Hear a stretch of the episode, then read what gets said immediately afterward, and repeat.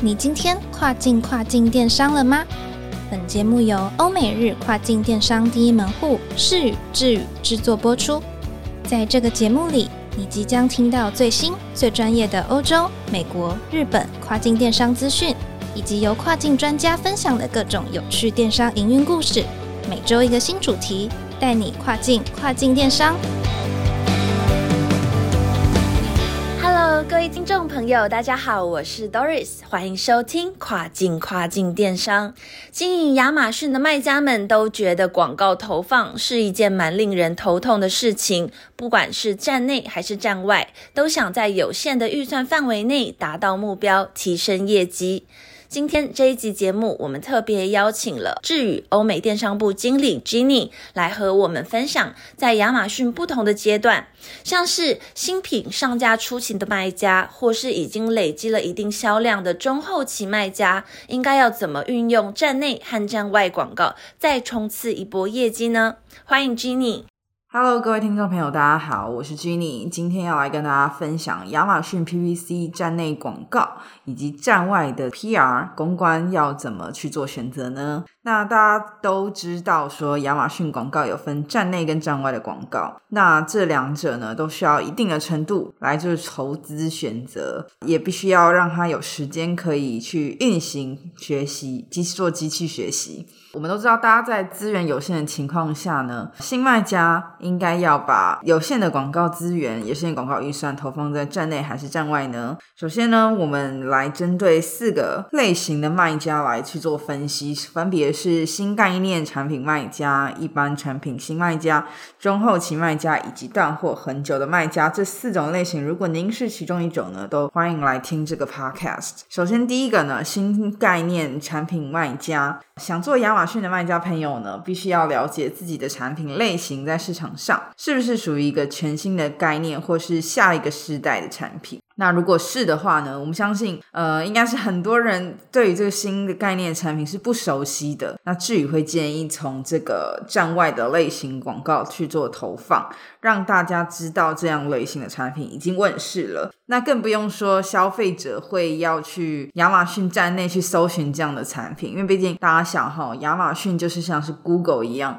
的搜寻引擎，那其实它是购物型导向的搜寻引擎平台。所以呢，大家如果根本连你这个产品的什么名称都不知道的话呢，其实基本上在你亚马逊上要争取到一定曝光量，其实是比较辛苦的。因此，新概念的产品呢，在站内竞争者虽然比较少。但是会需要一些时间去酝酿市场、教育消费者。那建议会从站外的这个 PR，也就是站外的一些公关啊、曝光啊，开始去做一些曝光跟导流。那第二种卖家呢，是一般产品新卖家。那我们讲一般产品，就是说大家就是本身对你这个产品已经有个 common sense，知道怎么称呼了。那在一般类型产品那家这个类目里面，就是肯定是有数以万计的竞争者啦。那因为作为一个刚上架的新卖家、新品牌，其实不管你是这个搜索引擎优化 SEO 做的再好，其实都会比较难会取得靠前的排名。所以上架前期呢，建议可以利用亚马逊的这个 Sponsor Ads，也就是说亚马逊广告。来取得前期的曝光会是蛮重要的。那单靠自然流量要推到前面呢是比较辛苦的。所以呢，一般类型的这个产品在上架初期呢，我们会建议投亚马逊的 PPC 广告。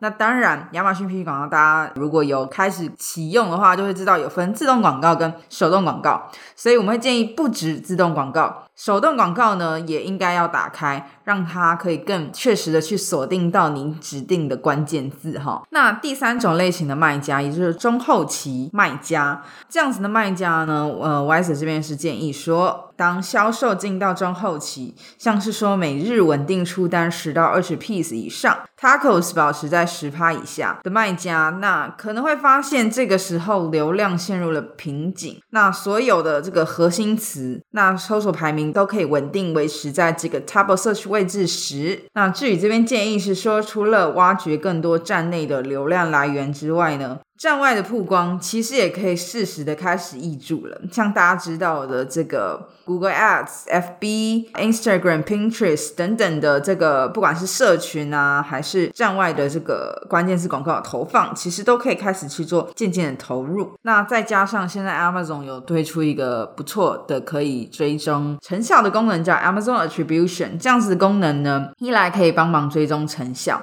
二来就是前阵子亚马逊也是有推出一个这个品牌导流的奖励计划，所以也是适合中后期的卖家去做一个站外 PR 的投资。那最后一种卖家呢，叫断货很久的卖家。我们还是强烈建议不要断货，这当然大家都知道，这是熟知的铁律。但有时候可能就是会遇到不可控的因素，导致断货啊，或是产品被下架。那其实等到你这个货进去了，listing 恢复贩售，可能只是三到四周，甚至更久以后的事情了。所以这时候 listing 的这个这个 bestseller ranking 搜寻自然排名，理论上就是会严重的落后。那当这个产品恢复贩售后呢，卖家就必须得更加强这个站内广告的力道，想办法把这个排名曝光位呢，可以 push 到停售前的这个水准啦，并且呢，我们还是建议同时再投入一点站外的广告来增加一点流量来源。